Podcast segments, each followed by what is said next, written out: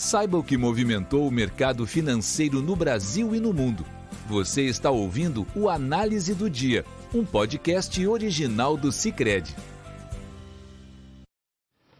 Olá pessoal, muito obrigado por nos acompanhar aqui no podcast do Cicred. Quem fala é Luan Rezende Eduardo, da equipe de análise econômica.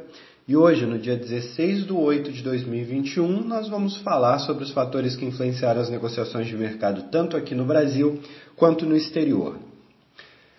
Iniciando dessa vez pela China, onde nós tivemos as divulgações de dados econômicos fracos que pressionaram os mercados globais, o National Bureau of Statistics do país divulgou que a produção industrial cedeu 6,4% na leitura de julho, quando comparado ao mesmo mês de 2020, um resultado que ficou bastante abaixo do consenso de mercado que apontava para uma alta de 7,8%.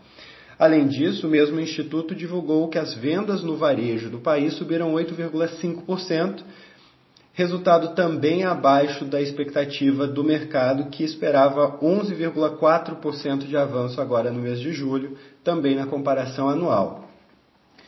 Isso fez com que os mercados asiáticos ficassem pressionados. O índice chinês Shenzhen, por exemplo, cedeu 0,58%. A bolsa de Tóquio cedeu 1,62%, Hong Kong teve uma queda de 0,80% no seu índice Hang Seng, e em Taiwan o TAIEX cedeu 0,73%. Também na região nós tivemos o Banco do Povo da China, o Banco Central do país, injetando yuans no sistema financeiro por, me por meio de um instrumento de empréstimos de médio prazo, o que foi visto como uma tentativa de impulsionar a economia dada a leitura mais fraca. Né? Na Europa, essa leitura ocorrida na China também pressionou os negócios, ao mesmo tempo que a disseminação da variante Delta do coronavírus e agora a crise no Afeganistão continuaram a pressionar os mercados e contribuir para a fuga de ativos de risco. Assim, nós tivemos as bolsas pressionadas na região, o que fez com que o índice pan-europeu Stock 600 fechasse em queda de 0,50%. Nas principais eh, praças nacionais, nós tivemos em Londres uma queda de 0,90% do FTSE 100, em Paris uma queda de 0,83% do CAC 40 e em Frankfurt, na Alemanha, uma queda mais moderada de 0,32% do índice DAX.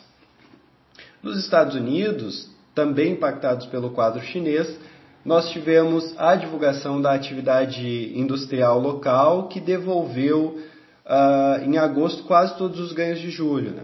O índice de atividade industrial Empire State, que mede as condições da manufatura no estado de Nova York e é divulgado pelo Federal Reserve do estado de Nova York, recuou do nível recorde de 43 pontos em julho para 18,3 pontos em agosto o que foi bem abaixo de previsões que já apontavam para uma queda, mas é, bastante moderada quando, quando visto o resultado final, né? uma queda de 29 pontos nesse mês.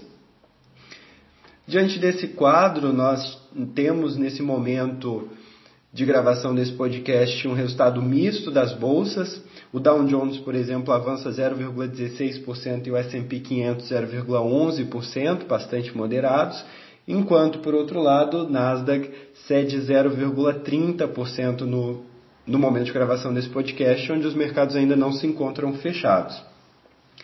A maior aversão a risco fez com que os títulos do Tesouro Americano fossem mais demandados, o que levou as taxas de juros a cederem durante o pregão de hoje. Por exemplo, a taxa de 10 anos é negociada em 1,26% nesse momento, uma queda de 0,02 uh, uh, pontos percentuais. Além disso, nós tivemos o índice DXY, que mede o dólar contra uma cesta de moedas fortes, avançando 0,11%, portanto, o dólar um pouco mais forte ah, no, no âmbito internacional. Né? Vindo agora para o Brasil, nós tivemos essa manhã o Banco Central divulgando o relatório Focus, que compila as expectativas de mercado e que trouxe novas revisões, tanto para o IPCA quanto para o PIB e a Selic. No caso do IPCA, nós tivemos o avanço da mediana de projeções para 2021, onde ela foi de 6,88% para 7,05%, e para 2022, onde ela avançou de 3,84% para 3,90%, indicando que o, as expectativas do mercado ainda não estão completamente ancoradas. Ah, na outra direção, nós tivemos um recuo de 5,30% para 5,28% na mediana de expectativas para o PIB de 2021 e a expectativa de Selic avançou para 7,50%, tanto nesse ano quanto no ano que vem. Além disso, o contínuo ruído uh, político e fiscal continua elevando a percepção de risco dos agentes, o que tem pressionado os ativos brasileiros tanto na última semana quanto hoje.